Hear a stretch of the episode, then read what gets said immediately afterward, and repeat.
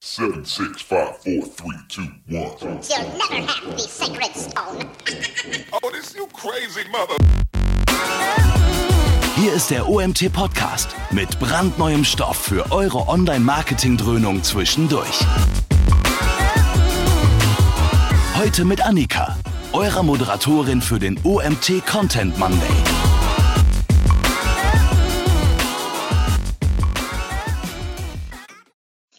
Hallo zusammen. Ein herzliches Willkommen zu unserem Webinar heute. Ähm, ich darf ja erstmal auf der Gegenseite den Christian Ebernickel heute begrüßen. Christian, schön, dass du dabei bist. Hallo Ähm, Annika, grüß dich. Hi. Und ich freue mich natürlich auch, dass ihr dabei seid. Einige kommen auch gerade noch mit dazu. Ähm, ihr werdet schon festgestellt haben, ich bin natürlich nicht der Mario Jung, der normalerweise unsere Webinare moderiert. Ab und zu habe ich mal die Ehre, äh, Webinare zu vertreten. Aktuell ist es zum Beispiel so, dass der Mario Online-Seminare von uns hält, also Seminare, die normalerweise vor Ort stattgefunden hätten, die jetzt leider nicht stattfinden können, finden aktuell online statt und ab und zu darf ich das dann mal übernehmen. Und ich bin auch immer ganz dankbar, wenn das Themen sind, die nicht so ganz weit weg sind von meinem eigenen Fachbereich, wenn ich ehrlich bin. Also alles, was sich so ein bisschen um Google Ads dreht und um Tracking. Deshalb bin ich ganz happy, dass es heute um ein Thema gehen wird, ja, was sozusagen das Thema Tracking in den Fokus rückt, beziehungsweise den Customer Lifetime Value, ja, den man eben auch über einen Zeitraum von mehr als 90 Tagen betrachten kann. Genau, darum soll es auch heute gehen. Ähm, Christian, äh, wir haben uns ja auch schon ein bisschen unterhalten. Ich habe mich auch ein bisschen eingelesen und ich habe gesehen, ähm, du bist äh, Profi in Sachen Webanalyse und Tracking. Ich habe gesehen, du hast da sogar einen Analytics ähm, Award gewonnen. Vielleicht erzählst du da ja auch ein bisschen was darüber und bist in dem Bereich freiberuflich, wenn ich da auf dem aktuellen Stand bin. Genau. Ähm, ansonsten hattest du mich auch gebeten, und das erwähne ich sehr gern, dass du zwei Sessions eingereicht hast beim, beim OMT, unserer Konferenz, die jährlich stattfindet. Und das sei äh, an der Stelle auch nochmal erwähnt. Aktuell ist noch keine Abstimmung möglich, ähm, aber alle, die bei unserer Jahreskonferenz teilnehmen und bis zum 15. Juni ein Ticket kaufen, die können entsprechend auch über die Timetable mitbestimmen. Also wenn ihr Interesse habt, ähm, auf der Konferenz behandeln wir ganz diverse Online-Marketing-Themen. Dann ähm, könnt ihr euch quasi bis Mitte Juni noch ein Ticket holen und später dann, wenn die Abstimmung quasi freigeht, ähm, abstimmen für die Sessions. Und der Christian hat zwei Analytics-Themen eingereicht. Genau, ähm, das soweit dazu. Äh, für euch als Teilnehmer nochmal die Info. Ihr könnt natürlich sehr gerne Fragen einreichen. Ähm, benutzt dazu bitte einfach hier das Panel äh, beziehungsweise die, Chat-Funktion und ähm, wir richten dann die Fragen quasi gesammelt am Ende an Christian, ähm, sodass ich dann am Ende wiederkomme. Also nicht wundern, wenn wir da nicht zwischendurch einhaken oder sowas in der Form. Genau, und das Ganze wird auch wie immer aufgezeichnet. Ähm, das müsst ihr also nicht mitschreiben, die Inhalte. Insofern Genau, hoffe ich, dass ich nichts vergessen habe, was ich vorab loswerden wollte. Und ansonsten übergebe ich jetzt ähm, an dich, Christian. Genau. Und kommen wir dann ja. FAQ wieder dazu. Genau, dann machen wir nachher nochmal die Runde mit den Fragen. Ja, von mir auch an euch äh, erst einmal ein herzliches Willkommen und ich freue mich, dass äh, auch schon so viele jetzt äh, mittlerweile da sind. Ähm, wir werden uns heute so ein bisschen mehr um das Thema Tracking kümmern, ein bisschen tiefer in Google Analytics reinschauen und speziell um das Thema des Customer Lifetime Values uns mal kümmern. Ähm, fangen wir mal direkt an. So, ich räume jetzt hier mein Screen so ein bisschen auf und dann kann es mal losgehen. Die Annika, die hat mich ja schon so ein bisschen anmoderiert. Äh, das war schon mal sehr nett und äh, vielleicht ein bisschen so, ich habe schon äh, so eine kleines, kein kleines Slide hier vorbereitet. Äh, also ich bin der Christian Ebernickel. Ich äh, bin Nordlicht, sitze hier in der Nähe von Hamburg und äh, bin als freier Berater für das Thema Digital Analytics äh, unterwegs. In erster Linie ganz viel mache ich eigentlich im Bereich Google Analytics, Google Tag Manager, sowohl im Bereich der, der Konzeption als auch dann bis hin äh, ja, Aufbau der Tracking-Setups, Umsetzung und äh, Audits und Troubleshootings gehören auch so zu den Dingen, die ich regelmäßig mache. Ja, ich bin regelmäßig auch auf Konferenzen anzutreffen. Annika hatte schon gerade erwähnt, beim OMT habe ich auch wieder Sessions eingereicht und ich mache auch gerne hier die Webinare. Das soll auch soweit erst einmal reichen. Fangen wir mal einfach direkt an. ähm, es geht um das Thema, wie stellen wir eigentlich fest, welche Kampagnen, die wir als Unternehmen zur Neukundengewinnung fahren, welche Kampagnen eigentlich tatsächlich auf Dauer auch äh, sich für uns rechnen, mit welchen Kampagnen wir auch wirklich Kunden gewinnen, die uns als Unternehmen auch idealerweise treu ergeben sind oder zumindest treue Kunden sind. Und ähm, ihr kennt das vielleicht, viele Unternehmen bieten sowas an, sowas äh, wie solche, ähm, ja, solche Angebote hier, solche Log-Angebote würde ich das mal nennen. Äh, da gibt es dann irgendwie hier so Dampfbügeleisen oder so eine Dampfbürste oder was auch immer. Jedenfalls Angebote, die halt äh, zeitlich irgendwie befristet sind, nur heute und nur für einen besonderen Preis manchmal.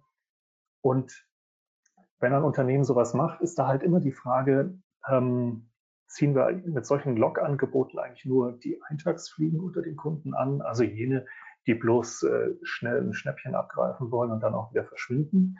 Oder sind solche Kampagnen auch tatsächlich dazu geeignet, auch dauerhaft neue Kunden zu generieren, ähm, beziehungsweise eben die Kunden äh, dann auch dahin zu bringen, dass sie auch immer wieder bei uns bestellen? Und ähm, das werden wir uns heute mal anschauen, wie wir das, wie man das eigentlich mit Analytics abbilden kann und wie man auch dahin kommt, tatsächlich so ein Customer Lifetime Value dann äh, zu bestimmen. Und ähm, solche Log-Angebote kennen wir jetzt nicht nur hier so aus dem Elektronikbereich. Ähm, das gibt es ganz stark auch zum Beispiel hier bei den Versicherungen. Ähm, da wird häufig erst einmal Werbung gemacht mit einfach strukturierten Versicherungen, sowas wie eine Hausratversicherung oder eine Haftpflicht oder sowas. Ähm, die meisten Versicherungen versuchen aber eigentlich dann direkt darauf aufbauend dann auch noch weitere Versicherungen zu verkaufen, weil wenn man das hier sieht, 1,99 äh, Euro irgendwie im Monat, äh, und wenn man die Klickpreise im Versicherungsbereich äh, kennt, dann ist halt irgendwie auch schon klar, dass damit sich nicht wirklich Geld verdienen lässt, ähm, sondern dass eigentlich ähm, die ganze Sache wirtschaftlich erst dann auch gut darstellbar ist, wenn es gelingt, den Kunden auch weitere Produkte im Versicherungsbereich, zum Beispiel äh, was für die Altersvorsorge oder im Gesundheitsbereich zu verkaufen. Also das ist halt das Problem, äh, das die Unternehmen haben. Ähm, in der Regel die erste Kampagne, die, die man macht, die Kampagne, die, die, für die Neukundengewinnung gedacht ist, die rechnet sich häufig nicht. Und dann ist halt eben genau die Frage, wie kommen wir da eigentlich hin, dass wir Kampagnen ähm, tatsächlich unser Geld in, in Kampagnen für die Neukundengewinnung stecken, mit denen wir auch wirklich Geld verdienen können. Das Besondere, ich habe hier nochmal sowas rausgegriffen, was ganz Verrücktes aus den USA. Ähm, da braucht man, glaube ich, irgendwie auch einen, fast einen Doktortitel, um diese ganzen verschiedenen äh, Coupons und Aktionen äh, zu verstehen, die dann miteinander kombiniert werden. Auch dahinter ist tatsächlich einfach der Gedanke, äh, hier Leute dahin zu bringen, ja, möglichst äh, zu bestellen und äh, es zielt auch direkt auf Neukundengewinnung ab. Okay, jetzt kann man sagen, ist ja alles nicht so schlimm. Äh, wir haben ja in Google Analytics diverse Möglichkeiten, auch tatsächlich uns Customer Lifetime Value oder die Umsätze, die mit einer ähm, Kampagne generiert wurden, auch äh, zu messen und zu beurteilen. Und da können wir jetzt mal schauen, was für Möglichkeiten wir denn da eigentlich haben. Die erste Variante, die man nehmen könnte, das ist das, das kennt ihr vielleicht auch, das ist ähm, Google Analytics äh, im Bereich der Zielgruppen. Da gibt es diesen Bericht zum Lifetime-Wert. Und das ist eigentlich schon dieser Lifetime-Wert oder Lifetime-Value eigentlich schon ziemlich genau das, was wir eigentlich haben möchten. Aber das Ding hier ähm, leistet nicht so ganz das, was wir eigentlich brauchen, weil das Hauptproblem, das wir hier haben, ist, dass das ähm, eigentlich hier ein, ein Wert ist, der hochgerechnet wird und halt auch nur für, für 90 Tage nach der Akquisition gilt. Und das, diese Begrenzung auf die 90 Tage nach der Akquisition des Kunden, die wird uns jetzt auch noch regelmäßig wieder ähm, über den Weg laufen. Ist auch der Grund dafür, warum dieses Webinar mehr als 90 Tage heißt weil das ist die sogenannte Lookback-Window von Google Analytics. Das kennt ihr auch, äh, glaube ich, von Google Ads, da begegnet uns das auch. Und das, dieses Lookback-Window, das macht uns eigentlich ein Riesenproblem, wenn wir Kampagnen wirklich über lange Zeiträume betrachten wollen. Denn äh, wenn ich mir das vorstelle, dass ich bei einer Versicherung vielleicht sehr, sehr hohe Akquisitionskosten am Anfang habe und es gelingt mir dann nicht innerhalb von 90 Tagen so ein komplexes Produkt wie eine, eine Krankenversicherung, eine Krankenzusatzversicherung zu verkaufen oder vielleicht irgendwas für die Altersvorsorge, dann kann ich im Grunde hiermit auch schon überhaupt nicht mehr arbeiten. Das, äh, das hilft mir da nicht weiter. In anderen Bereichen, Unternehmen, die vielleicht vor allem mit Verbrauchsgütern handeln, hat man genau das gleiche Problem. Ähm, da wird übers lange Ende, über die lange Zeit äh, das Geld verdient und nicht unbedingt in den ersten 90 Tagen. Es gibt noch ein paar mehr Varianten, was man machen könnte. Ähm, es könnte jemand auf die Idee kommen und sagen, naja, wir haben doch noch in Google Analytics äh, in den Property-Einstellungen, da verstecken sich doch irgendwo diese sogenannten Sitzungseinstellungen. Und da gibt es so eine Einstellung, die steht standardmäßig auf sechs Monaten. Ähm, warum setzen wir das nicht einfach auf 24 Monate hoch? Ähm, ja, es wäre schön, wenn das so einfach funktionieren würde. Das erste Problem ist, äh, diese Einstellung hier hat mit dem Bericht zum Lifetime-Wert des Kunden äh, leider überhaupt gar nichts zu tun. Das ist ganz separat davon zu betrachten. Und das zweite Problem ist, wenn der Kunde nach dem initialen Kontakt über eine Google Ads-Kampagne ähm, irgendwann später innerhalb unserer 24 Monate, auf die wir das dann erhöht haben, wenn er in dieser Zeit über einen anderen Kanal, der nicht direkt ist, vielleicht über Google äh, Search, äh, vielleicht über Facebook, äh, ein Referral oder was auch immer, wenn er über eine andere Quelle dann auf unsere Seite kommt, ändert sich damit auch äh, seine Traffic-Quelle für die, für die folgenden Sitzungen und damit wird dieser Mechanismus dann auch hier äh, im Grunde, damit ist er nicht mehr nutzbar. Weitere Probleme, die wir haben, äh, wenn der Nutzer mit verschiedenen Endgeräten unterwegs ist, hilft uns das hier überhaupt nicht weiter. Ähm, und genauso, wenn er seine Cookies direkt löscht oder Tracking Preventions äh, wie, wie ITP bei Safari oder ETP bei, bei Mozilla greifen und die Cookies dann wegräumen, dann haben wir genau das gleiche Problem. Also leider, es wäre so schön gewesen, hiermit zu arbeiten, aber es hilft uns tatsächlich nicht weiter. Aber es geht noch weiter. Ähm, man kann noch mehr machen. Es gibt den Multi-Channel-Trichter. Und der ist eigentlich schon ziemlich gut, könnte man denken. Der hilft uns hier schon ein ganzes Stückchen weiter, weil ich kann beim Multi-Channel-Trichter tatsächlich sagen, okay, für zum Beispiel eine Google Ads-Kampagne sehr granular zeigen, welche Google Ads-Kampagnen haben denn am Ende tatsächlich die Conversion eingefahren, mit welchem Wert und welche Kampagnen waren im Vorfeld vorbereitend tätig. Das ist eigentlich tatsächlich ganz schön. Das Dumme, ähm, dass wir dabei, oder die dumme Sache dabei ist, ähm, hier steht nur drin, dass eine Kampagne irgendwie vorbereitend tätig war. Also irgendwo in den, in den Touchpoints vor der Conversion war dann diese Kampagne X auch mal drin enthalten. Wir wissen aber nicht, an welcher Position. War es die initiale Kampagne, was irgendwo auf Step 2 oder 3?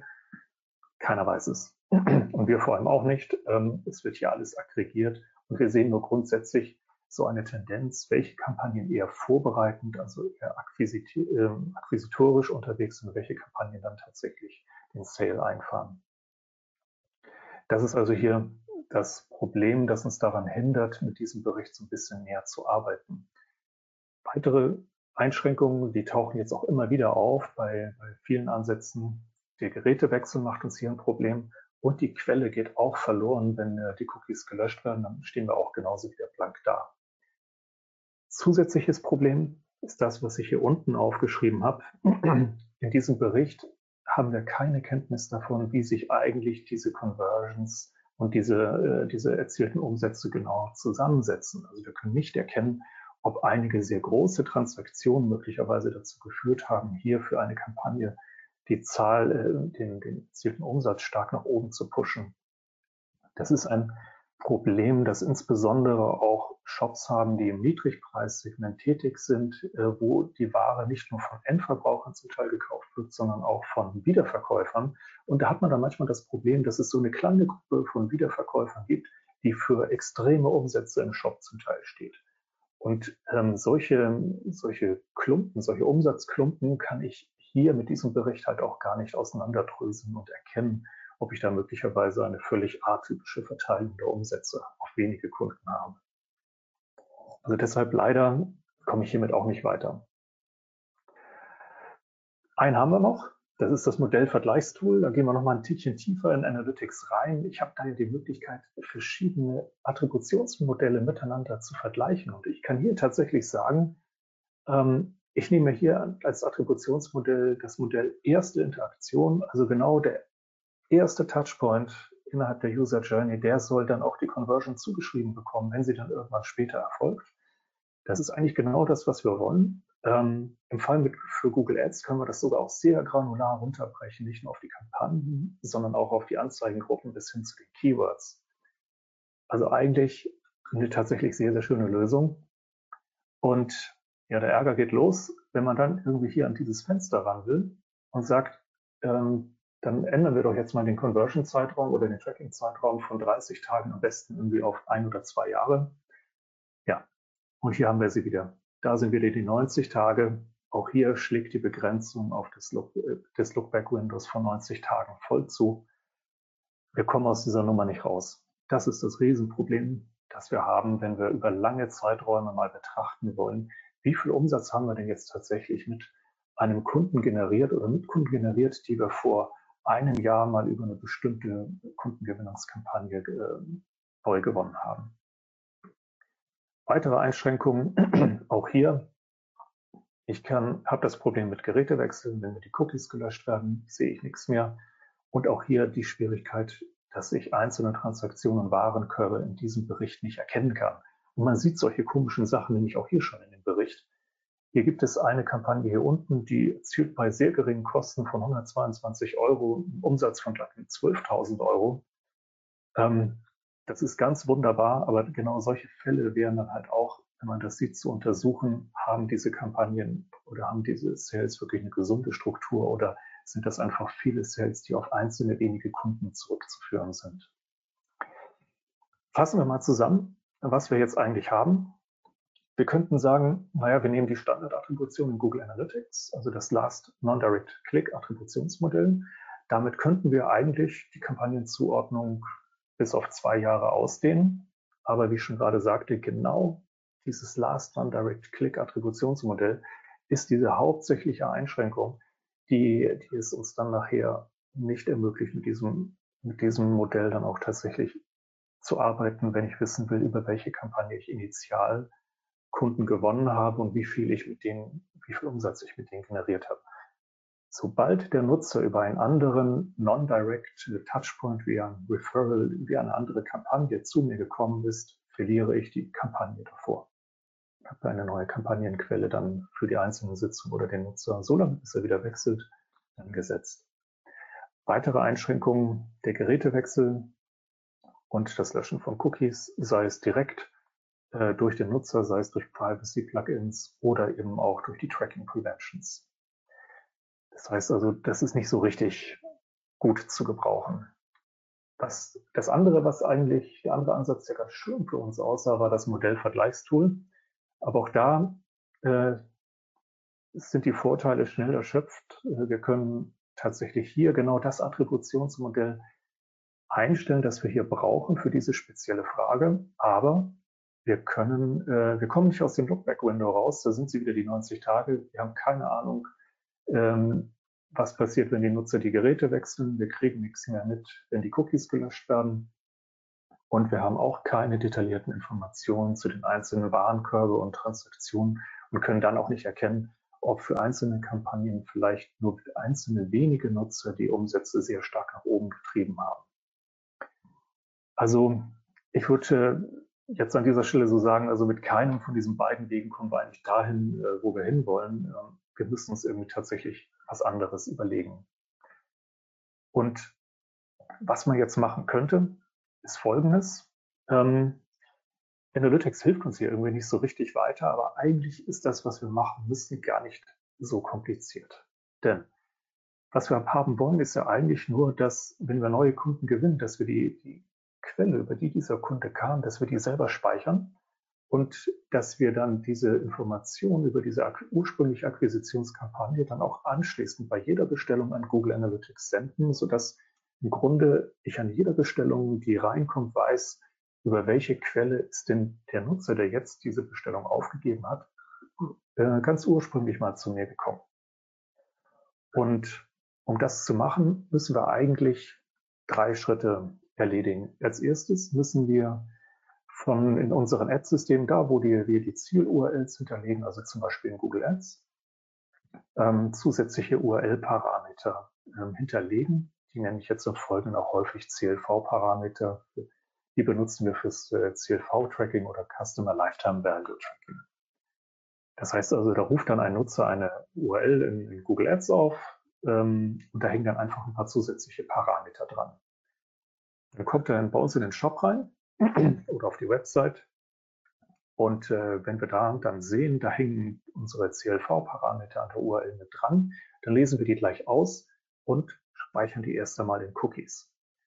Das ist ganz wichtig, weil wir müssen uns diese Informationen ja irgendwie speichern. Ihr kennt es von der GCL-ID in Google Ads. Äh, die Google Click-ID ist auch nur beim allerersten Seitenaufruf, äh, hängt die an der URL dran, danach verschwindet die. Und ähm, genau nach dem gleichen Muster müssen wir auch hier sicherstellen, dass wenn eine URL mit CLV-Parametern ähm, aufgerufen wird, dass wir diese Parameter sofort auslesen und erstmal speichern und zur Seite packen.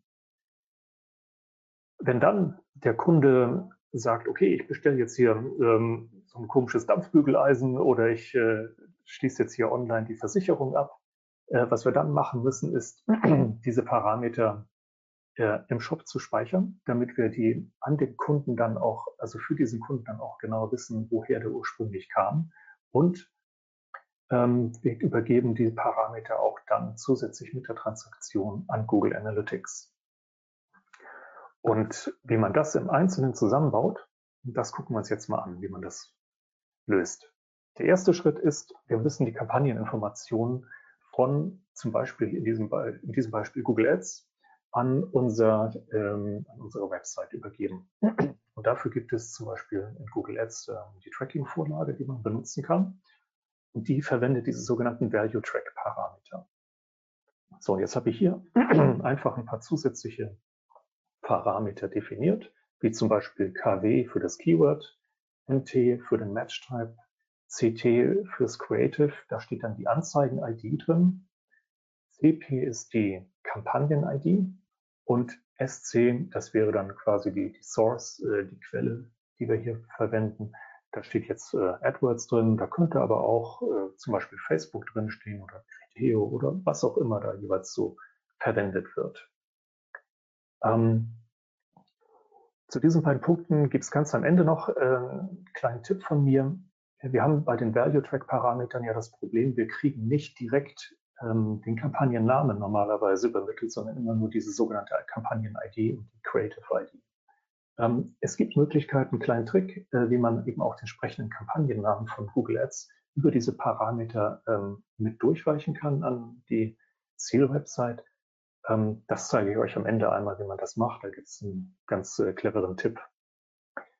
Ähm, wenn ihr hier die Tracking-Vorlage verwendet, ist noch ganz wichtig, schaltet das Auto-Tagging nicht aus. Das muss nach wie vor an sein. Das wird dafür benötigt, um die automatische Verknüpfung zwischen Google Ads und Google Analytics zu gewährleisten. Das, was wir hier über die Tracking-Vorlage machen, ist einfach nur ein Weg, um zusätzlich einige Informationen an Google Analytics durchzureichen. Zweiter Schritt, gucken wir uns mal an, was jetzt shopseitig eigentlich passieren muss. Ähm, angenommen, ich habe jetzt auf so eine URL draufgeklickt, dann sehe ich vielleicht bei mir im Browserfenster genau sowas jetzt. Das ist irgendwie die, die URL. Hier hängen meine ganzen zusätzlichen Parameter dran. Und hier hinten kommt die GCL-ID. So, und der Teil hier in der Mitte, das rot markierte, das ist quasi das, was wir jetzt neu erstmal erzeugt haben über die Tracking-Vorlage in Google Ads. Und das lesen wir jetzt wenn man den Google Tag Manager verwendet, kann man hier sehr leicht die Variablen dann äh, oder die, die Werte dieser URL-Parameter auslesen. Und die speichern wir dann erstmal alle in Cookies, sodass, wenn dann diese Seite aufgerufen wurde, das Ergebnis dann ist, dass diese Werte, die da oben in der URL drin waren, dann erst einmal alle hier in den äh, in einzelnen Cookies drin liegen. Das kann man auch, wenn man möchte, müssen es auch nicht einzelne Cookies sein. Man kann das alles auch in einen reinschmeißen, dann irgendwie als ein, als ein JSON speichern, ähm, wie auch immer ihr möchtet. Also da gibt es für die Umsetzung dann viele verschiedene Varianten. Aber wir machen es erstmal hier mit dieser, mit dieser Variante weiter. Also das heißt, der Nutzer hat jetzt initial die, die Landingpage aufgerufen und wir haben, so, wir haben mitbekommen, da hängen diese CLV-Parameter dran. Die haben wir uns jetzt hier in den Cookies gespeichert. Und jetzt geht's weiter. Jetzt gibt der Kunde nämlich eine Shop-Bestellung auf und jetzt müssen wir Folgendes machen. Also, wenn der Kunde sich anmeldet und sagt, äh, lieber Freund, ich bin Neukunde, ich brauche jetzt hier ein Kundenkonto, Was wir dann machen müssen, ist tatsächlich hier direkt, wenn er sich anmeldet, das Kundenkonto angelegt wird. An dieser Stelle müssen wir die Werte, die wir in unseren Cookies gespeichert haben, diese Parameterwerte, die müssen dann an das Shop-System durchgereicht werden und dort gespeichert werden. Mein Tipp an euch ist, speichert das nicht am Kundenkonto selber, sondern erzeugt euch gegebenenfalls eine extra Tabelle im Shop-System und benutzt als Key die E-Mail-Adresse des Kunden. Weil manche Shop-Systeme haben ja die Eigenart oder, die, oder ermöglichen es einfach dem Kunden, dass er auch als Gast bestellen kann. Und dann habe ich zum Teil haufenweise äh, sogenannte Gastkonten. Ähm, und wenn ich dann nur an dem allerersten Gastkonto dann diese Informationen äh, speichere, dann hilft mir das bei den folgenden Gastbestellungen natürlich überhaupt nicht. Deshalb ist es besser, diese Informationen, die Quelle, über die der Nutzer initial kam, tatsächlich an der E-Mail-Adresse des Kunden zu speichern. Das ist in der Regel äh, sehr viel stabiler als äh, irgendein Kundenkonto zu verwenden. Und wenn dann der Kunde nicht nur das Kundenkonto angelegt hat, sondern auch gesagt hat, ja, jetzt bestelle ich hier das Paar Schuhe, die, die Hose oder äh, die nächste Reise, dann machen wir Folgendes in Analytics. Wir übertragen jetzt diese Werte auch zusätzlich an Analytics. Also das, was wir in unseren Cookies drinstehen haben, das senden wir jetzt an Analytics in sogenannte Custom Dimensions, also benutzerdefinierte Dimensionen kommt das rein. Das ist ganz wichtig. Äh, wir überschreiben hier nicht die Kampagneninformationen, die für die jeweilige Sitzung gelten, denn wir wollen ja das Attributionsmodell von Google Analytics hier nicht aushebeln. Das, was wir hier in unseren CLV-Parametern haben, das kommt in extra Dimensionen hinein, damit man sowohl das klassische Analytics mit den verschiedenen Attributionsmodellen nutzen kann, aber zusätzlich auch die Möglichkeit immer hat, zurückzugucken und zu sagen, aus welchen Kampagnen, denn, aus welchen initialen Kampagnen ist denn über lange Zeiträume wie viel Umsatz generiert worden. So, und wenn wir, wenn ihr hier einmal genau hingeguckt habt, dann habt ihr vielleicht gesehen, hier hängt noch so ein weiterer Parameter dran, nämlich eine Customer ID. Hier haben wir Folgendes gemacht. Wir berechnen aus der E-Mail-Adresse des Kunden, berechnen wir einen Hash-Wert, ähm, rechnen das also um äh, und speichern das als Customer ID an jeder einzelnen Transaktion. Das hat dann nämlich den Vorteil, dass wir unsere Transaktionen dahingehend analysieren können, ob es Kunden gibt, also hier in diesem Fall Customer IDs gibt, die für ein unverhältnismäßig, die für unverhältnismäßig viele Transaktionen oder unverhältnismäßig viele Umsätze verantwortlich sind. Darüber hat man, kriegt man dann hier die Kontrolle, um eben wie gesagt so Häufungen, äh, so, so Klumpenumsätze ähm, auch rauszufiltern. Wir machen hier einen Hash draus, einfach aus Privacy-Gründen. Die E-Mail-Adresse des Kunden dürfen wir nicht direkt übermitteln, das, äh, das ist klar. Aber wie gesagt, äh, wir wollen ja auch gar nicht wissen, ob das hier der Max Müller ist oder äh, jemand anders, sondern uns reicht hier tatsächlich einfach diese, diese Zeichenkolonne, um dann zu verstehen, ob hier einzelne Transaktionen äh, immer vom gleichen Kunden veranlasst wurden. So, das haben wir dann also gespeichert und jetzt müssen wir uns auch so ein bisschen Logik überdenken oder ein bisschen Logik ähm, da ins Tracking-Setup zusätzlich reinbringen, weil es gibt jetzt so verschiedene Konstellationen, die man im Blick behalten muss. Die erste Frage ist, was machen wir eigentlich, wenn der Nutzer bei seinem nächsten Besuch über eine andere Kampagne in unseren Shop reinkommt? Und ähm, da müssen wir dann in unserem Tracking-Setup sagen, okay, also wenn bereits CLV-Cookies gesetzt wurden und die vorliegen, dann werden diese nicht überschrieben dann ist halt, dann gewinnt die Kampagne, die da zuerst die Cookies hat setzen können. Was machen wir, wenn er seine Cookies löscht?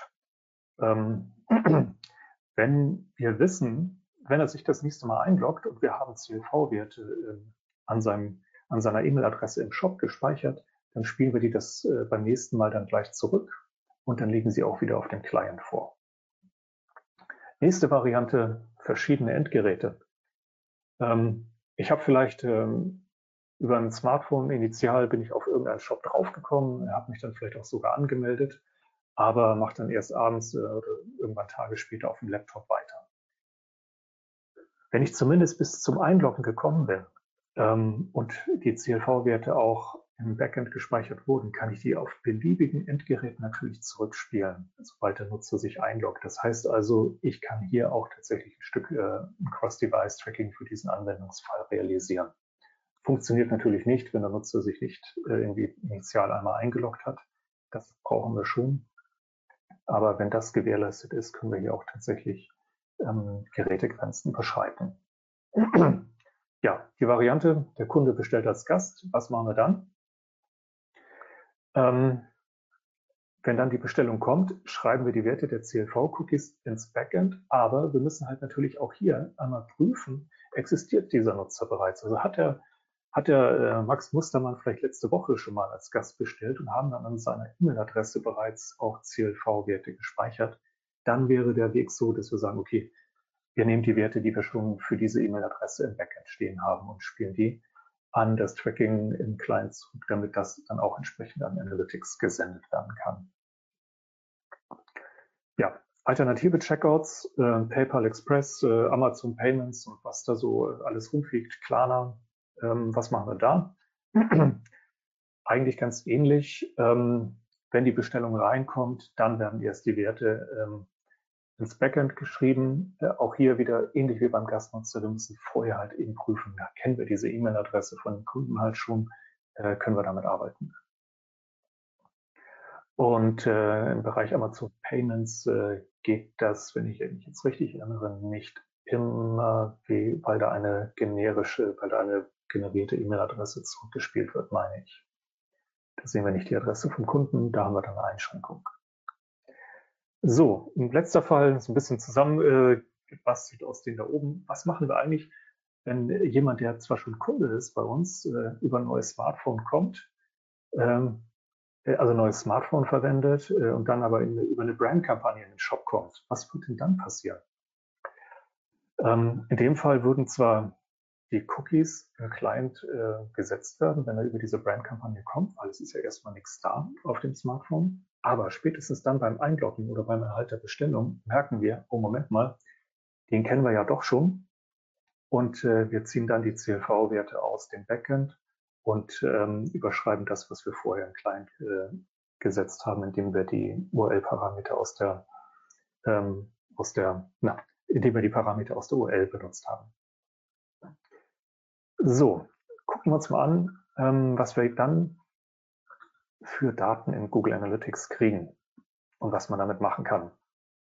Also erstmal ganz einfach, äh, was sehen wir hier überhaupt? Ähm, wir sehen jetzt hier unsere fünf verschiedenen neuen Custom Dimensions, also die Quelle, über die der Nutzer kam, die Kampagnen-ID, die Creative-ID, ähm, das Keyword und der Match-Type und wir sehen jeweils für diese verschiedenen Kombination auch, wie viele Nutzer es da gab, ähm, Sitzungen, wie viele Transaktionen und wie viel Umsatz darauf entfallen ist. Gehen wir einmal weiter.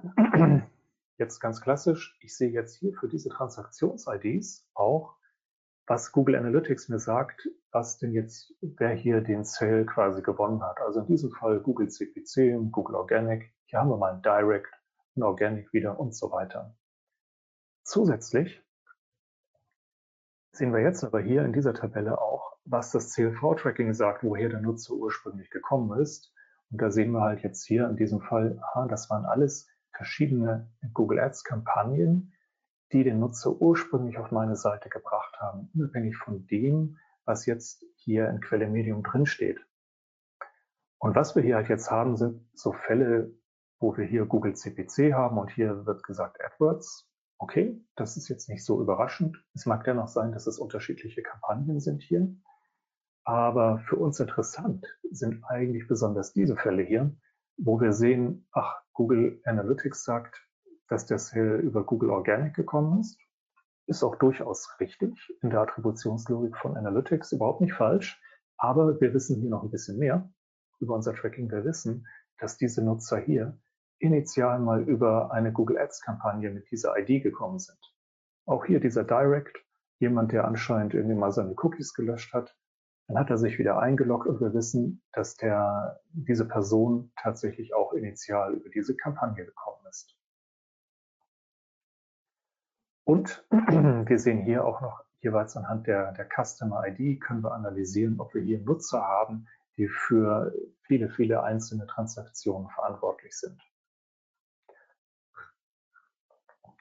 Was wir dann mal gemacht haben, ist für eine Google Ads Kampagne haben wir mal ähm, die Umsätze und äh, die Werbekosten mal genauer analysiert.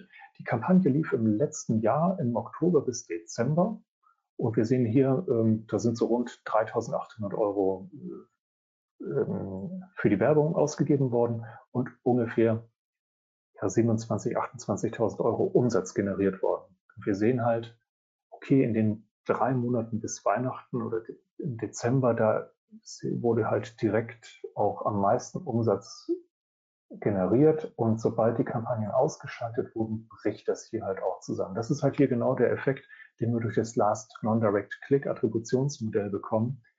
Ähm, selbst die Nutzer, die halt im Dezember über Google Ads, über, über unsere Ads-Kampagne gekommen sind, wenn die im Januar über eine andere Kampagne wieder auf unsere Seite gekommen sind, dann ähm, und was gekauft haben, dann tauchen die hier in diesen Zahlen schon nicht mehr aus, auf, sondern werden der entsprechend anderen Quelle dann äh, attribuiert.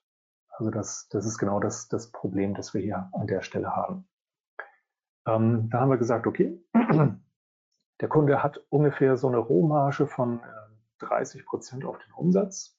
Also das heißt irgendwie für 100 Euro, die eingenommen werden, macht er ungefähr 30 Prozent, äh, sind 30 Prozent oder 30 Euro davon quasi die Rohmarge. Davon muss ähm, natürlich dann irgendwie auch so der ganze Spaß bezahlt werden. Wir haben es jetzt mal hier so einfach gemacht und haben die Werbekosten abgezogen davon und dann einmal auszurechnen, wie viel Gewinn ist denn eigentlich dann hierbei rausgekommen. Und da sieht man, okay, 4.500 Euro Gewinn gemacht äh, bei diesen 3.800 Euro Kosten. Ja, ist jetzt sicher nicht der, der riesige Traum, aber wir kennen, glaube ich, alle die Argumente. Man hofft dann halt darauf, dass man dann irgendwie nachträglich noch mit den Kunden genügend Umsatz macht, um dann auch die Werbekosten hier vorne rechtfertigen zu können. Nur im Standard Analytics sehen wir es nicht. Aber mit dem CLV-Tracking kommt man daran und kann tatsächlich auch eine bessere Aussage darüber treffen, wie profitabel so eine Kampagne jetzt tatsächlich war. Wenn wir jetzt nämlich die Umsätze, die wir über das CLV-Tracking dieser Kampagne zuordnen können, wenn wir die mit berücksichtigen, dann zeigt sich nämlich folgendes Bild. Wir haben dann nämlich in diesem Zeitraum nicht 27.800 Euro Umsatz gemacht, sondern insgesamt wurden 35.400 Euro Umsatz generiert von den Nutzern, die initial über die Kampagne in diesem Zeitraum hier, diese Kampagne, ähm, gewonnen wurden. Und die Differenz zwischen dem Umsatz, der in Analytics ausgewiesen wird und dem, was wir das CV-Tracking rausbekommen, der ist am Anfang natürlich sehr klein. Das ist klar, der baut sich halt im Laufe der Zeit langsam immer weiter auf. Das hängt damit zusammen, dass wir halt dann die Wiederbesteller haben, die auf andere, äh, zwischenzeitlich andere Quellen in Google Analytics bekommen. Und so sehen wir dann halt hier tatsächlich ab Januar einen sehr viel höheren Nachlauf von Umsatz als das, was uns im Standard Analytics angezeigt wird. Das ist ja so ein Umsatz von rund 7.500 Euro, der zusätzlich hier noch dann oben drauf kommt. Und das sehen wir halt auch hier im Diagramm sehr schön. Äh, die Differenz, also die blauen Umsätze ist das, was Analytics im Standardmodell ausweist. Hier vorne baut es sich langsam auf. Ähm, ist jetzt nicht so überraschend. Hier der Werbekosten sind auch ein bisschen hochgegangen. Die Kaufneigung ging auch immer weiter hoch. Ähm, und es bricht dann entsprechend schnell dann hier hinten im Januar, Februar dann auch zusammen.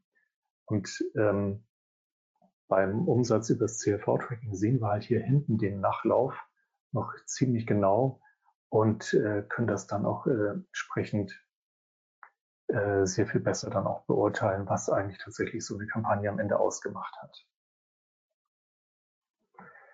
So, wenn wir den Gewinn uns dabei anschauen, dann sehen wir, dass das tatsächlich noch äh, deutlich dramatischer ist, was das für einen Gewinn ausmacht. Also statt äh, 4.500 Euro Gewinn haben wir 6.800 Euro, 6.800 Euro Gewinn gemacht. Das hängt damit zusammen, dass für diese 7.600 Euro Mehrumsatz, denen stehen ja keine weiteren Werbe Werbekosten mehr gegenüber. Deshalb ist das halt, führt dieser Mehrumsatz zu überproportional viel mehr Gewinn auch tatsächlich. Und wenn ich mir dann das einmal nebeneinander lege und gucke, okay, wir haben mit dem CLV-Tracking die Möglichkeit, 7.600 Euro mehr dieser Kampagne hier zuzuweisen. Ähm, das ist ein Mehrumsatz von rund 27 Prozent.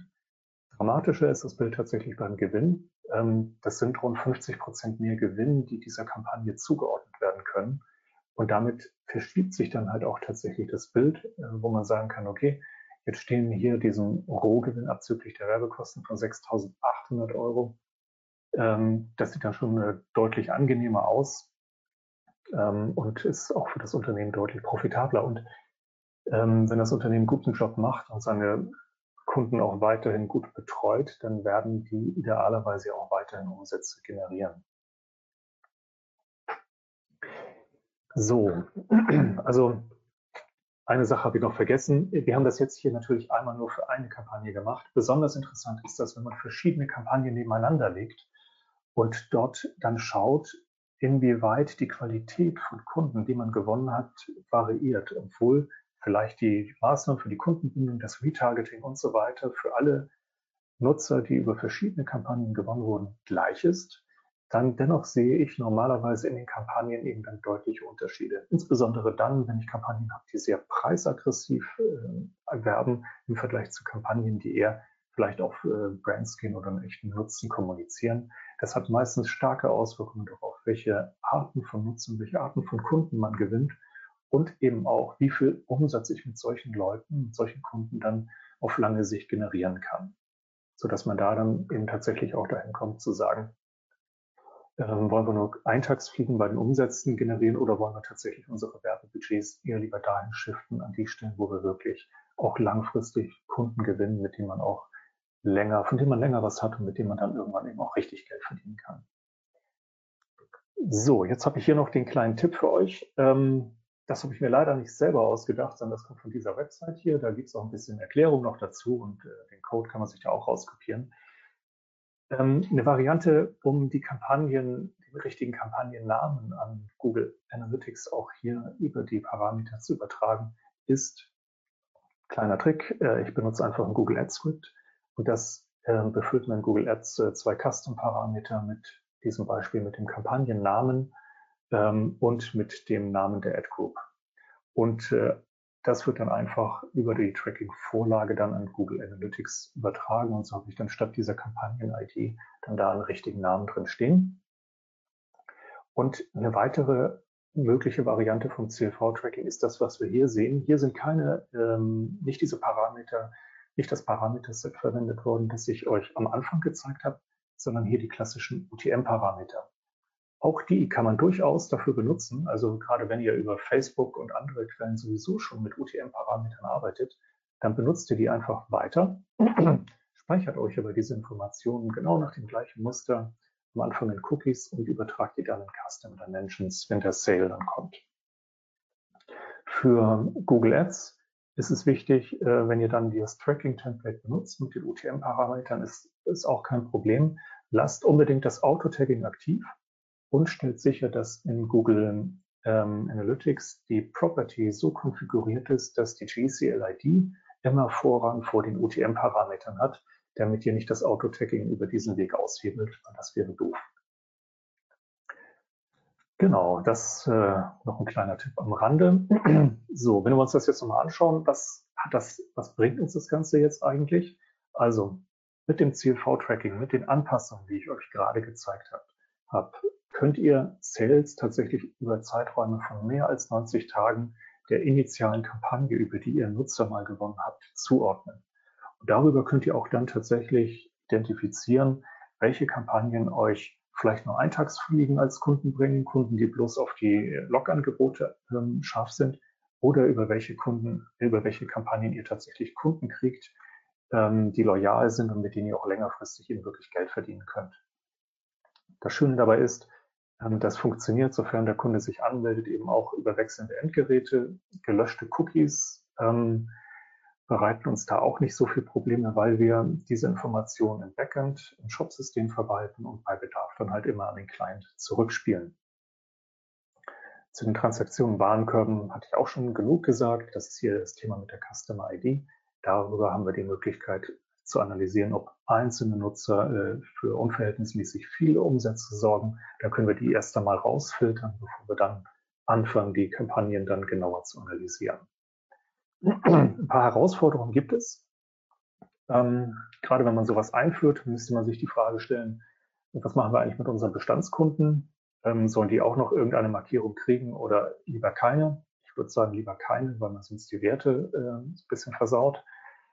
Ihr werdet definitiv, wenn man mit diesem, diesem Ansatz arbeitet, äh, euch auch mit der Frage auseinandersetzen müssen, ja, was ist denn mit den anderen Werbekanälen eigentlich? Was passiert mit äh, unseren Newslettern, mit äh, anderen Aktionen zur Kundenbindung? Was passiert mit dem Retargeting? Ähm, da ist mein Tipp für euch oder mein, mein Rat für euch. Ähm, das, was ich hier vorgestellt habe, das CLV-Tracking, ist nichts, was die bestehenden Attributionsmodelle ersetzen soll. Es ergänzt es nur und ist insbesondere für langfristige Betrachtungen von Kampagnen zur Neukundengewinnung gedacht. Ähm, es ist nicht dafür gedacht, tatsächlich das neue Attributionsmodell für euer Unternehmen zu werden. Dafür ist es für einen zu speziellen Fall gebaut. In dem Fall ist es, für diesen Fall ist es sehr mächtig. Ähm, nichtsdestotrotz, wenn ihr das Zusammenspiel verschiedener ähm, Attributions-, ähm, Akquisitionswege in Analytics betrachten wollt und bewerten wollt, dann ist es nach wie vor eine Frage des geeigneten Attributionsmodells. Und ähm, ich war mir mit diesem Punkt Datenschutz nicht so ganz sicher, ob ich das als Herausforderung sehe oder ob das nicht eigentlich vielleicht gerade sogar der Enabler für dieses Tracking ist, weil ähm, als ich das vor zwei Jahren das erste Mal mit einem Kunden zusammen äh, eingebaut habe, damals äh, war es so, da man muss sich für diese Lösung eine aktive Zustimmung fürs Tracking holen. Ähm, das sollte man unbedingt machen. Vor zwei Jahren war das aber halt noch nicht so gang und gäbe wie heute, was dazu geführt hat, dass die Hürde, sich über diesen Weg Gedanken zu machen, äh, tatsächlich ein Tickchen höher lag. Heute ähm, ist es so, dass die meisten Unternehmen aktiven Consent sich von ihren Nutzern holen und über diesen Weg kann ich mir also sehr einfach auch tatsächlich eine Freigabe für diese Lösung holen und das dann ähm, ja, ziemlich problemlos umsetzen. Also der erhöhte Datenschutz und äh, ja, das vermehrte Abfragen nach, nach Consent für das Tracking äh, hat uns an dieser Stelle auch tatsächlich das Leben so ein bisschen leichter gemacht. Ja, das ist es erst einmal von mir. Ich sehe, wir haben auch noch ein kleines bisschen Zeit für Fragen. Die Slides, die könnt ihr euch äh, unter dieser URL runterladen. Und ähm, ja, ich danke euch erst einmal an dieser Stelle für die Aufmerksamkeit. Äh, ich hoffe, ihr konntet ein paar gute Sachen und Anregungen mitnehmen und bin jetzt ganz gespannt, was Annika noch an Fragen vielleicht von euch mitbekommen hat. Genau, ähm, erstmal vielen Dank, lieber Christian. Ähm, das ist ja durchaus ein Thema, was ähm, ja vielleicht doch nicht nur also für Anfänger, also was Anfänger vielleicht doch vor Herausforderungen stellt. Ähm, ja, erste Fragen sind schon eingegangen. Also ihr habt jetzt auch die Chance, noch weitere zu stellen. Ähm, ich gehe sie auch gerne gleich durch. Ähm, vorweg vielleicht mal kurz an dich die Frage, ähm, was, was schätzt du denn, ähm, wie viel Vorwissen man haben sollte oder in welchen Bereichen, wenn man sich selber an das Thema heran wagen will. Also ich zum Beispiel ähm, bin ja auch aus dem Google Ads Bereich, ähm, würde aber ad hoc sagen, also ich müsste mir wahrscheinlich auch andere Leute hinzuziehen, die sich vielleicht mit dem Shop äh, beschäftigen, um so ein Thema umsetzen zu können. Vielleicht kannst du da noch mal eine Einschätzung für alle geben. Ähm, ja, also das ist jetzt sicher nicht Google Analytics für Anfänger. Ähm, es ist aber auch nicht wahnsinnig kompliziert. Die Herausforderung ist eigentlich, dass wir hier drei Systeme haben, wo Daten halt äh, übertragen werden müssen. Es geht halt vorne los bei Google Ads, dann geht es rein in, in Analytics und ich habe noch den, Shop oder irgendein ein, wie auch immer geartetes Frontend dabei, wo irgendwie, wo ich dann halt Daten speichern muss. Und ähm, das heißt, also eigentlich, ich muss ja selber gar nicht in der, vielleicht unbedingt in der Lage sein, das alles äh, selber zu bauen, insbesondere vielleicht auch die, die Shop-Anpassung will ich ja vielleicht als Tracking-Mensch auch gar nicht. Ähm, ich müsste aber halt spezifizieren, wie das Zeug miteinander äh, funktionieren soll, wie es ineinander greifen soll, damit es dann auch richtig äh, greift. Ähm, aber ich glaube, dass es jetzt nicht ähm, so wahnsinnig komplex ist. Mein Tipp bei solchen Sachen, gerade wenn man so Integrationen zwischen den Systemen macht, ist immer testen, testen, testen. Also eben auch wirklich bekloppte Situationen durchtesten und, und Blödsinn testen, äh, wo man denkt, ja, kann das tatsächlich irgendwie, kann Nutzer sich so verhalten? Ähm, das wäre mein Tipp. Also Testing nicht unterschätzen und äh, gucken, mhm. ob das soweit auch tatsächlich alles zusammenpasst. Wie gesagt, es ist sicher, ähm, es ist advanced, aber jetzt nicht, äh, nicht, nicht supermäßig High Level. Ja. Dann kommen wir erstmal zu euren Fragen, ähm, beziehungsweise ich glaube, die erste hast du schon so ein bisschen mitbeantwortet ähm, mit deinem Hinweis am Ende zum Datenschutz, aber ich lese sie trotzdem nochmal vor. Mhm. Ähm, vielleicht fallen dir da noch ein paar Hinweise zu ein. Also erstmal vielen Dank äh, für den Vortrag von dem Fragesteller. Wenn ich das richtig verstehe, hängt hier alles an den CLV-Cookies, die wir setzen. Ist es überhaupt möglich, Nutzer nachhaltig zu tracken, wenn sie regelmäßig ihre Cookies löschen, zum Beispiel beim Schließen des Browsers? Und ist das vor dem Hintergrund der steigenden Awareness zum Datenschutz eine größere Herausforderung? Ähm, ja und nein. Oder nochmal in, in, äh, Länge, in aller Länge beantwortet. Ja, ähm, soll der Nutzer doch ruhig seine Cookies löschen. Ähm, sofern man sicherstellt, dass man, ähm, wenn er sich angemeldet hat, dass man die Daten, äh, das, was in, in, den Cookies oder vielmehr in den Parametern stand, was wir in den Cookies zwischengespeichert haben, wenn wir das dann im Backend gespeichert haben, ähm, also im Shop-Backend gespeichert haben beispielsweise, ähm, dann ziehen wir das ja jedes Mal quasi wieder aus dem Hut, wenn der Nutzer sich neu anmeldet, spielen das auf den Client in die Cookies rein und gut ist. Also das an der Stelle äh, ist es tatsächlich so, dass uns ähm, das Löschen von Cookies, sei es, wenn der Nutzer es aktiv macht oder eben auch die Tracking Preventions greifen, ähm, kann er da kratzt da tatsächlich gar nicht so sehr. Das hat man gut im Griff, weil das eben von vornherein an der Anmeldung des Kunden oder an der Anmeldung des Nutzers irgendwo in einem System hängt. Ähm, zu der zweiten Frage. Ähm, ich sehe das nicht als ein großes Problem, weil, so wie ich schon gerade sagte, wir sind jetzt, also vor zwei Jahren wäre es eine viel größere Hürde tatsächlich gewesen, weil da ähm, das Einholen von Consent sehr untypisch war. Da hat man einfach versucht, mit diesem Art passiven oder rein informativen Cookie-Bannern zu arbeiten. Ähm, jetzt sind viele Unternehmen dazu übergegangen, eben aktiv Zustimmung einzuholen und das öffnet tatsächlich die Tür und das eigentlich das Tor äh, zu deutlich mehr Tracking als vorher, weil jetzt können wir mit einmal Sachen machen, die wir uns vorher nicht getraut haben, weil wir gesagt haben, ach naja, es ist so ein Graubereich, wenn wir das ohne Consent machen, ist das nicht so richtig schön. Mhm. Ähm, jetzt holen wir uns den Consent ein und gerade, ich habe es auch so in den letzten Monaten gesehen, also gerade die ganze Thematik um Cross-Device-Tracking ist eigentlich besser geworden als vorher. so, da ist, da ist, äh, muss man so ein bisschen sagen, der Schuss vielleicht auch nach hinten losgegangen. Mhm. Ja, also insofern ja gar nicht schlecht, dass das Ganze dadurch eigentlich eher bevorteilt wurde als äh, benachteiligt. Ähm, ja, kommen wir mal noch also zu den. Wolltest du noch was ergänzen? Nee, nee, nee, ist alles okay. gut.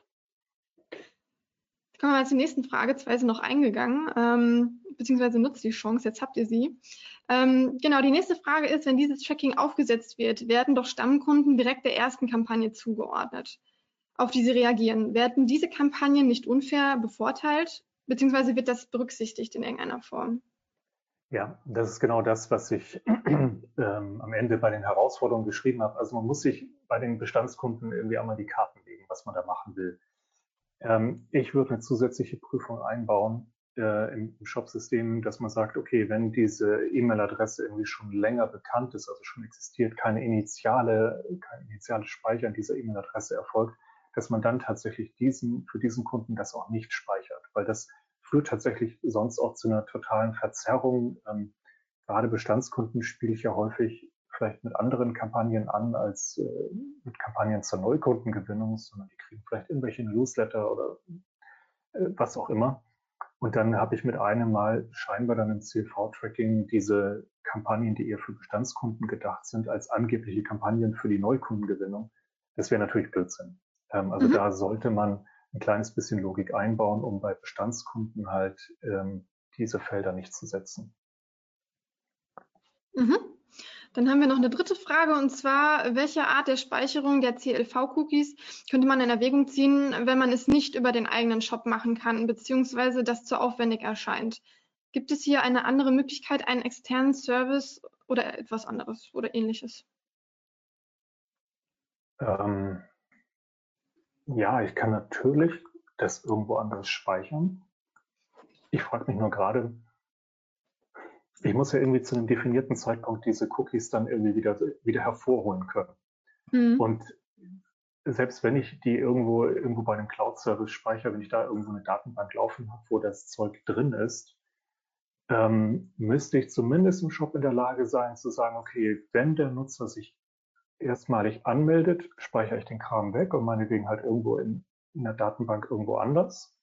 Und, dann, und wenn er sich wieder anmeldet oder wenn er halt wiederkommt, muss ich halt einmal in der Lage sein zu gucken, habe ich so ein Set von CLV-Parametern, die ich aus der Datenbank, eben meinetwegen auch in der Cloud, äh, dann wieder hervorhole und auf den Client schiebe oder nicht. Also quasi an der Stelle, da muss ich so oder so ans Shop-System ran und die Logik ein Stück weit erweitern. Ähm, wenn das zumindest geht, dann könnte man grundsätzlich das auch irgendwo extern, äh, irgendwo in der Cloud bei einem Service dann auslagern. Wobei, wobei die Frage ist, ob das dann wirklich die nicht aufwendigere Alternative ist, ist es wahrscheinlich jetzt auch etwas schwierig zu beurteilen, ähm, anhand dessen, da wir jetzt nicht wissen, was wäre die Alternative.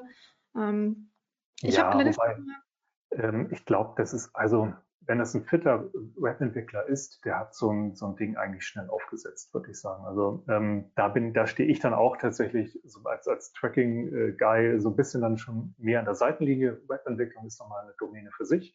Mhm. Ähm, ich bin eher so immer derjenige, der, der dann sagt, was er da gerne hätte, was er an Daten wann und wo braucht. Aber ich habe schon gesehen, dass, äh, dass es zum Teil also erstaunlich flott und, und äh, zügig geht. Also vorausgesetzt, man hat jemanden, der sich damit auskennt. Ja. Ähm, Nochmal eine Zwischenfrage zum Thema ähm, Google Ads Tracking Template. Da bist du ja auch äh, drauf eingegangen und hattest dann erwähnt in dem Zusammenhang, dass man trotz den Parametern, die man dann nutzen kann, auch das automatische Tagging aktiviert lassen kann. Ähm, siehst du da in irgendeiner, irgendeiner, Form die Gefahr eines doppelten Trackings in Analytics, wenn man das tut? Ähm, das hängt davon ab, wie man Analytics einstellt. Also ich würde auf keinen Fall das Auto-Tagging ausschalten, weil wir kriegen damit in Analytics so viel geschenkt. Wir können halt direkt die Leistungsdaten von Analytics, also CPCs, äh, die Klicks, die Kosten, immer direkt in Google Analytics dann den Sitzungen den, und den Umsätzen gegenüberstellen. Das leistet das Auto-Tagging von Haus aus für uns. Ähm, ich kann, und das Auto-Tagging ist halt ja eben maßgeblich gewährleistet durch die äh, Kontoverknüpfung, äh, die Verknüpfung zwischen Analytics und Ads und dem GCLID-Parameter, der äh, von Google Ads rangehängt wird und der nachher dann in Analytics erlaubt, anhand dieses, dieser GCLID dann zu sagen, was war das eigentlich für ein Anzeigenklick, aus welcher, welcher Ad kam denn das eigentlich? Ähm, ich kann parallel die OTM-Parameter verwenden.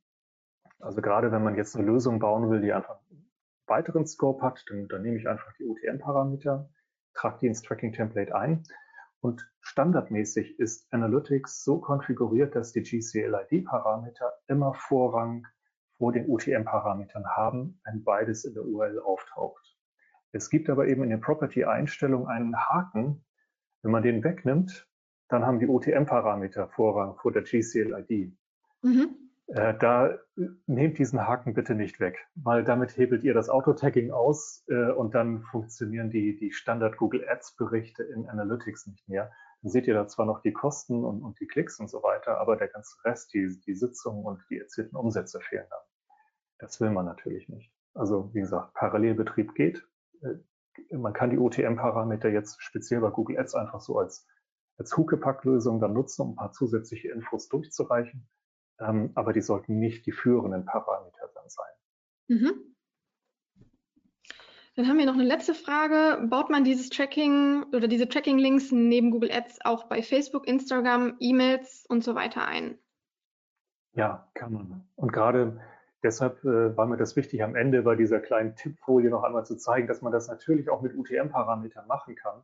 Ähm, wenn man eh schon übergreifendes Kampagnentagging hat, dann würde ich auch sagen, äh, fangt da bloß nicht noch mit weiteren Parametern an, die man dann pflegen und, und belegen muss, äh, sondern nehmt einfach die UTM-Parameter weiter, schaut zu, dass ihr da eine saubere Struktur habt und ähm, dann liest man das genau nach dem gleichen Muster aus, schreibt die Werte, die in den UTM-Parametern stehen, erstmal in Cookies weg, damit man die, äh, die Info zwischengespeichert hat. Und wenn dann eine Anmeldung kommt, dann wird das, äh, werden die Werte erstmal zum Beispiel im Shop-Backend gespeichert. Wenn das Sale kommt, geht es weiter Richtung Google Analytics. Also es verträgt sich sehr gut auch mit UTM-Parametern.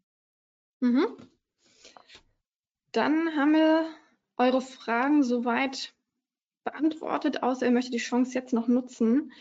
Ähm, wer im Nachgang Fragen hat, äh, Christian hat ja seine ähm, Kontaktdaten ja auch eingeblendet. Ich schätze, dann kann man dich auch am besten erreichen per E-Mail oder per Telefon. Ähm, wer noch etwas. Lieber per. Lieber per E-Mail, aber es ist okay. Ja. ja, ja. Also wer im Nachgang noch Fragen hat, dann äh, genau könnt ihr euch natürlich bei Christian auch noch melden. Und ähm, für die, die es vielleicht eingangs nicht mitbekommen haben, wir haben natürlich das Webinar auch aufgezeichnet, so wie wir das immer machen. Und ihr könnt die Aufzeichnung dann im Nachgang abrufen ähm, über omt.de slash Webinare. Genau, schaut dort auch gerne mal vorbei, äh, wenn euch interessiert, welche Themen so demnächst anstehen. Könnt ihr euch natürlich jederzeit kostenfrei anmelden. Und ja, ich glaube, wir waren ganz gut jetzt im Timing. Ähm, und wenn du nichts mehr zu ergänzen hast, Christian, dann ähm, ja, bleibt mir eigentlich. Nur eine Kleinigkeit. Äh, also wenn Leute von euch Bock auf mehr Tracking-Themen, Analytics-Themen haben, wie gesagt, es gibt von mir hm, zwei Session-Vorschläge für den nächsten OMT im November. Wenn ihr sagt, ach, da, ich will noch mehr hören und da habe ich Bock auf das Thema, dann äh, freue ich mich, wenn ihr da den, äh, den äh, Session-Vorschlägen eine Stimme gibt. Vielleicht sehen wir uns dann ja in Wiesbaden im November. Genau, wir hatten es eingangs schon kurz erwähnt. Alle, die bis Mitte Juni ein Ticket sich holen, die können abstimmen für die Timetable und da hat der Christian auch zwei Sessions eingereicht. Also ihr könnt euch auch noch Tickets holen. Genau. Gut, dann bleibt mir nur noch euch einen schönen, hoffentlich sonnigen Nachmittag zu wünschen und ähm, genau, schaut mal vorbei, was wir noch an Webinarthemen haben und ähm, vergesst nicht äh, abzustimmen für die Timetable des OMT, wenn ihr, wenn ihr dabei seid dieses Jahr. Genau, Christian, dir vielen Dank äh, für das Webinar. Hat Spaß gemacht, sehr, sehr informativ und ähm, genau, ich sage einfach mal bis die Tage. Bis die Tage. Also macht's gut, bleibt gesund, alles Gute. Genau, das ist das Ciao. Wichtigste, bleibt gesund. Ciao.